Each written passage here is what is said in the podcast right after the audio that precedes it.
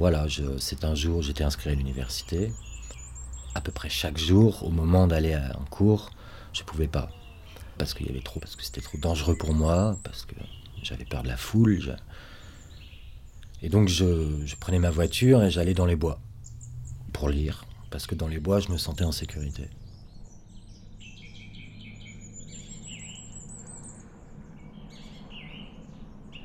Et j'avais déjà remarqué depuis quelque temps que, que les hélicoptères étaient de plus en plus présents autour de moi. Je les entendais, je les voyais, et je me disais de plus en plus, mais ils sont là pour moi ou pas? Je me suis dirigé vers le bruit. J'ai vu une clairière. Je suis sorti dans la clairière, et là l'hélico est arrivé, a tourné au-dessus de moi.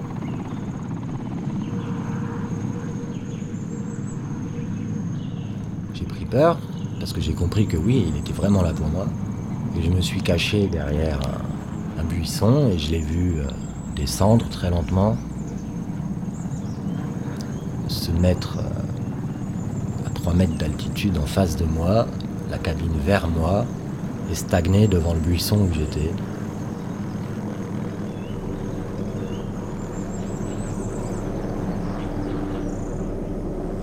Est-ce qu'il va se poser et ils vont sortir. Où est-ce qu'il va s'en aller?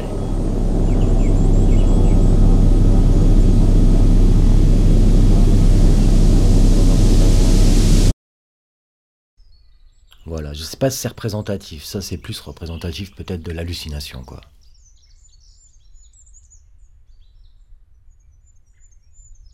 pour part et pour d'autres, je ne suis pas un cas isolé, euh, il y a eu cette attirance, il y a eu cette recherche d'instabilité, cette recherche de transgresser les limites du cerveau. J'ai l'impression que, d'une certaine manière, je l'ai voulu. J'ai voulu quelque chose, mais ce que j'ai eu, c'est pas ce que j'ai voulu. Et pourtant, ça le même nom, la folie. Moi, la folie m'a fasciné à 12 ans, à 13 ans admirateur des surréalistes, fou de Dali et de son écriture paranoïaque, je la voulais, cette folie. Je voulais la côtoyer, mais je ne savais pas de quoi je parlais. Si j'avais su que c'était ça, bien sûr que je l'aurais pas voulu.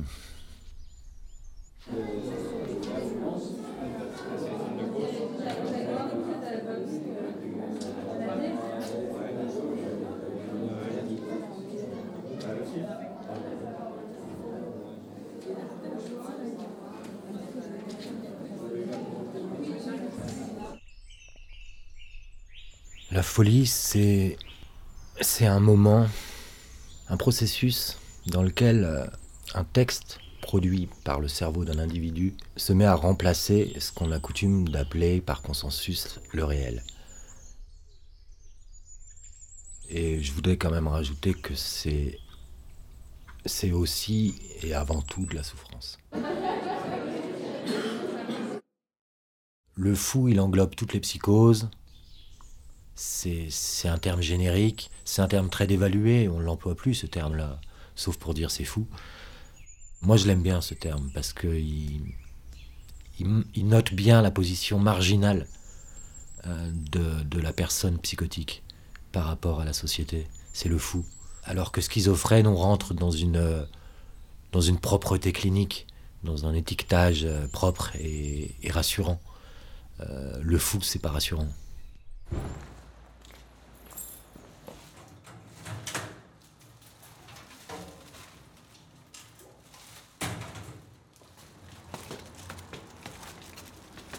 Eh ben donc, euh, je suis Joris, 36 euh, ans, père d'une petite fille, diplômé en philosophie, poète non rémunéré, prolétaire précaire, en quête d'absolu et, et j'aime la vie.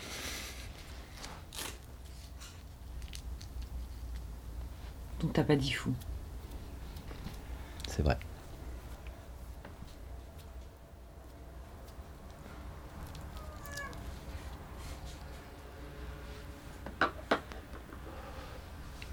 une pause Ouais. Mon cher Joris, te dire que ça m'a fait plaisir de partager ce moment avec toi, loin de nos 18 ans. Je te remercie pour l'entretien. Ton point de vue et ton expérience a mis en mouvement mes a priori antipsychiatriques. La semaine dernière, j'ai réalisé une interview avec un psychiatre. Encore un autre point de vue. Je viens comme prévu le 14 et nous parlerons de tout ça. Je t'imagine en forme, je t'embrasse, Fabienne.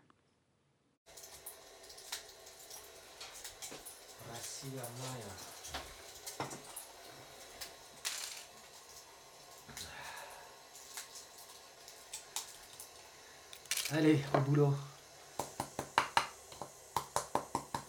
Ça te dérange de dire ce que tu fais? Je suis en train de me préparer une petite mixture euh, euh, narcotique, on va dire, à base de médicaments légaux qu'on obtient sans ordonnance. Ça nous fait euh, même effet qu'une toute petite pointe d'héros le matin, tu vois, mais une petite pointe quoi, pas une ligne.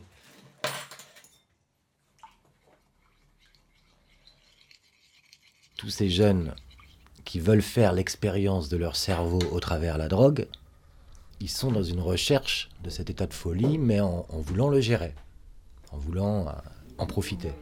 C'est pour ça que c'est pas de la folie. Adopter un rythme de vie de polytoxicomane, c'est prendre de gros risques. Il y a un gros débat chez les psys, usage du cannabis à forte dose pendant l'adolescence schizophrénie au début de l'âge adulte. De plus en plus, le courant dominant, c'est de dire qu'il y a un lien. Moi, je pense qu'il y a un lien.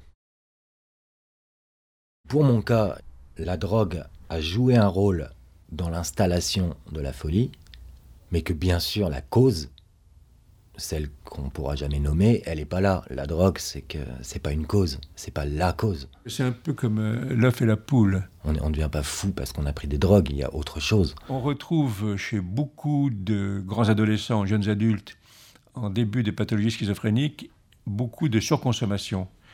Mais on sait aussi que à travers le malaise ressenti par les sujets qui présentent des signes de schizophrénie, le cannabis peut être utilisé comme un apaisant. C'est un leurre, hein, parce qu'en fait, le drame, c'est que euh, ce qui est recherché comme un apaisement, euh, finalement, euh, augmente les troubles, c'est-à-dire perturbe la relation au réel, etc. Alors, c'est un sujet aussi qui n'est pas stabilisé. hein. On peut trouver des, positions différentes, minimisant l'importance du cannabis par rapport à l'éclosion de la pathologie. Moi, je, je- je pense, à travers mon expérience, que c'est vraiment un facteur aggravant. Alors, je suis Jean-Charles Pascal, je suis psychiatre. J'ai eu une activité donc de chef de service de psychiatrie pendant à peu près 35 ans. Et je suis maintenant consultant et expert auprès des tribunaux.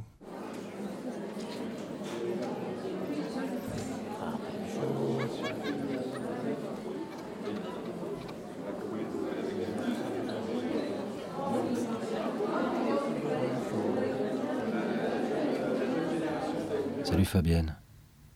Juste te dire que revenir sur cette période n'est pas forcément facile pour moi. Quelques jours après ton départ, j'ai vécu une bouffée délirante dans le texte de laquelle tu figurais. Et devine sous quelle forme. La juge, mort de rire. Mais ne t'inquiète pas, on continue.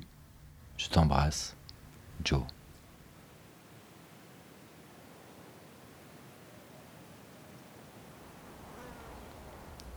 Frontières dans, la typologie entre les différentes psychoses sont vraiment troubles. De même que la frontière entre le normal et le pathologique est, incertaine et difficilement perceptible. Il y a un moment où on bascule, mais quel est ce moment? Il est difficilement situable.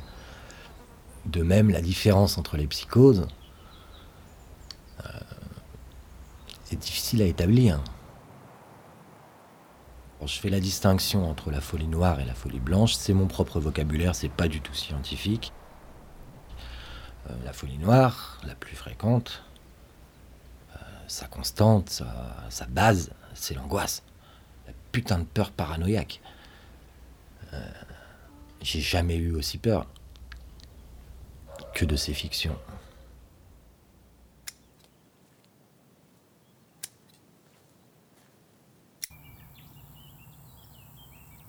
pense à cette fois, quand j'ai fait ma rechute un an après être sorti de l'hôpital psychiatrique. Euh, j'étais en train de faire les saisons agricoles dans le sud-ouest.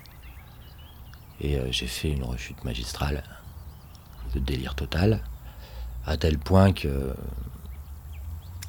je ne savais pas si je devais aller à droite ou à gauche ou tout droit. Et je sentais que la décision était lourde de conséquences, donc immobilité. D'autant que j'étais à égale distance de Auch et de Agen, que Auch c'est le verlan de chaud et qu'on peut adapter chaud à quelqu'un qui se drogue, qui boit, etc. Et que Agen ça fait penser à être Agen. Et entre Auch et Agen, je ne savais pas quoi choisir. Ma mère est venue me chercher. On s'est arrêté dans une ville pour dormir la nuit dans un hôtel.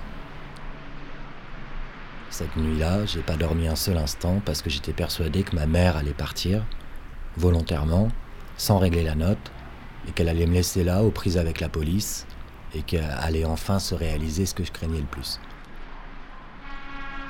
Je pensais que ce complot visait à me faire euh, enfermer pendant 20 ans, 30 ans, en prison pour un crime que je n'aurais pas commis. Vous et moi, on ne tient aucun compte de 80% de nos pensées. Être malade, c'est ne plus avoir de pensée indifférente. Je vois une voiture devant moi, euh, je vois un numéro se termine par 17, c'est ma date de naissance, donc on me fait un signe, à travers ça, ça veut dire que je... Voilà. Et donc, il y a effectivement une certaine position égocentrique euh, du malade mental sévère qui ramène tout à sa problématique, c'est-à-dire qu'il est au centre du monde. Si vous n'êtes pas indifférent à 80% de vos pensées, vous n'avez plus de liberté il y a une vitesse effrénée du cerveau du psychotique dans les moments de délire. Et il y a une capacité à l'analogie proprement stupéfiante. C'est là où il y a de la jouissance et c'est une des choses que le fou veut pas perdre. Le fou passe son temps à se masturber. Et c'est sa seule jouissance.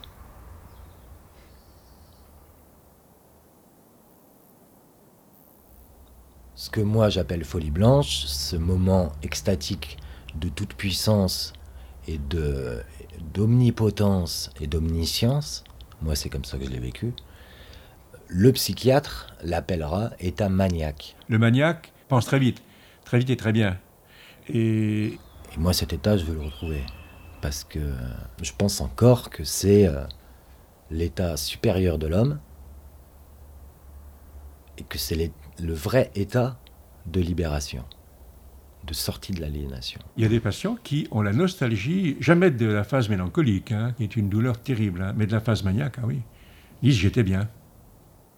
J'ai eu trois mois de vérité dans ma vie, quoi.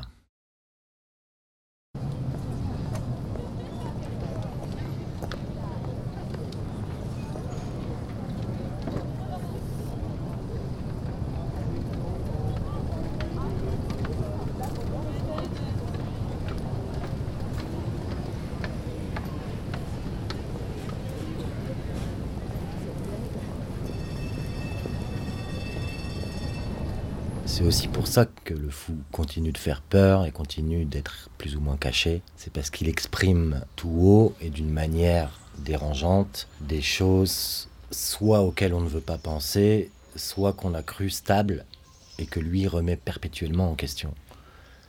Le fou, c'est un destructeur de consensus. On peut dire au fond que euh, la maladie libère parfois des capacités créatives considérables, mais au prix de beaucoup de souffrances. Il y a même certains patients maniaques qui, quand ils vont mieux, ont la nostalgie du moment où ils sont maniaques, où les idées euh, fusent et, sont souvent pertinentes. D'ailleurs, euh, il y a un artiste danois très célèbre qui avait des phases maniaques, il a été traité par du lithium, sa pathologie s'était apaisée, mais il se mettait à peindre... Euh, des biches dans des forêts. Sa créativité avait été altérée et donc il avait arrêté son traitement. Les crises maniaques ont repris et en même temps il est redevenu créatif. Donc c'est très, très compliqué. Hein. Joris, apprendre que nos discussions ont généré chez toi une crise me met dans le doute. Je souhaite te dire que nous ne sommes pas du tout obligés de réaliser ce documentaire radiophonique. Il est important que tu sois tranquille avec ça.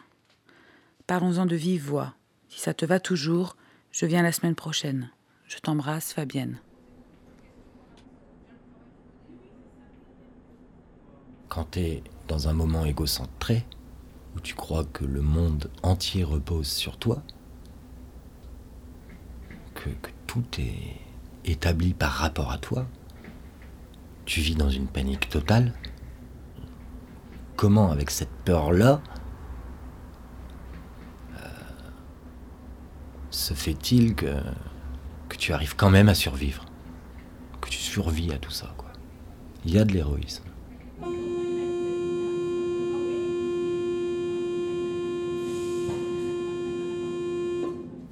Euh, Ce jour, par exemple, où euh, je prends euh, les transports en commun pour aller d'un endroit à un autre, et rapidement j'ai la quasi-certitude que tous les passagers sont des acteurs payés pour être là pour moi, pour m'amener à faire des actes qui auront des conséquences. Je sais pas ce qu'ils attendent de moi, c'est la grande question. Mais dites-moi ce que vous voulez, et je vous le donnerai. Mais non, tout se fait en secret. C'est un complot. Et là, bon bah, t'imagines la situation. Euh, ressentir profondément que cette situation est la réalité, euh, c'est générateur d'une angoisse avec un A majuscule. L'angoisse, c'est quoi? C'est un état permanent, lancinant, mais avec des pics.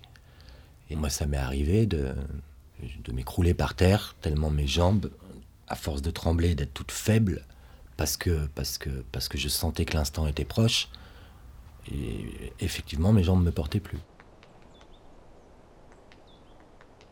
Est-ce que c'est une maladie neurologique euh, ou est-ce que c'est une maladie, comme on l'a souvent pensé, euh, euh, donc d'origine psychique, traumatisme dans l'enfance, etc. Le problème est complexe parce que les neurosciences n'ont pas fait leur preuve complètement que ce soit une maladie neurologique, mais il y a quand même de très forts indices. Rien n'a été prouvé sur le plan génétique. Peut dire que l'état actuel de la question, ça serait qu'il existe une vulnérabilité chez certaines personnes, que cette vulnérabilité, si elle rencontre des, des stress, des séquences traumatiques, des carences, peut donner une pathologie schizophrénique.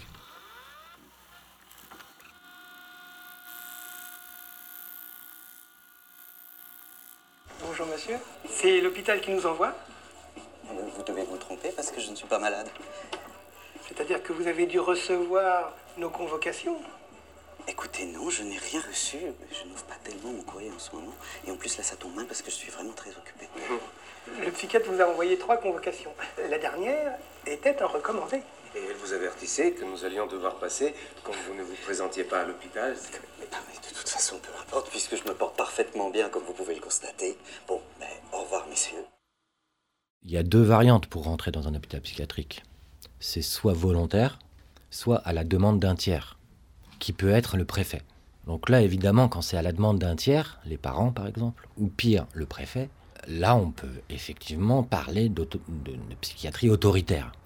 Moi, je n'irai pas dans votre hôpital de merde. Je ne suis pas malade et je suis très pris. Monsieur, vous parlez fort. Je ne parle pas fort, je parle normalement. Si, si, vous criez. Je crie si je veux, ok?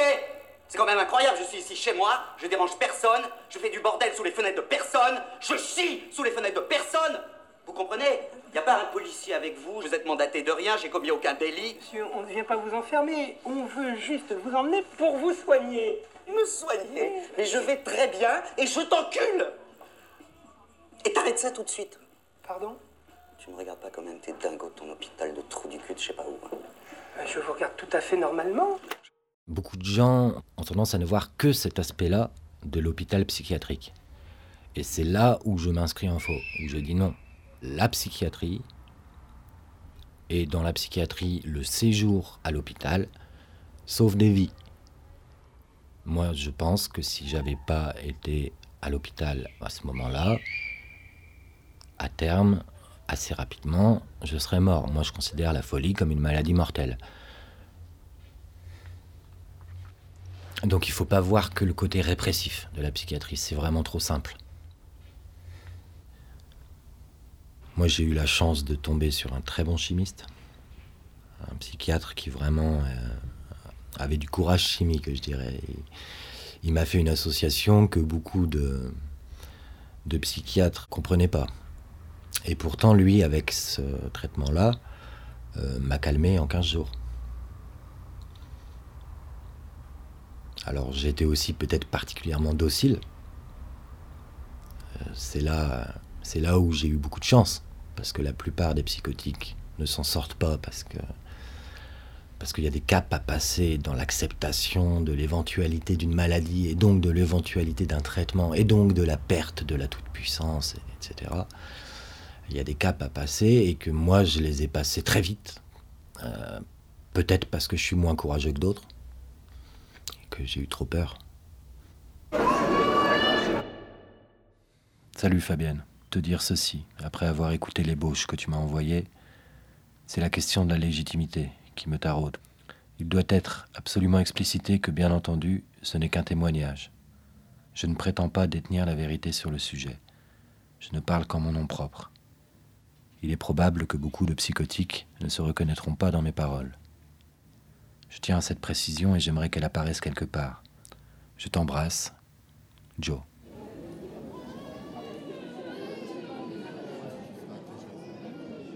Tu connais Wysocki? Un jour de plus, il aurait pu, pourtant. Faute au destin, faute à la chance. Faute à ces cordes qui se sont cassées. Son chant s'appellera silence. Pourquoi? Je voudrais savoir pourquoi, pourquoi.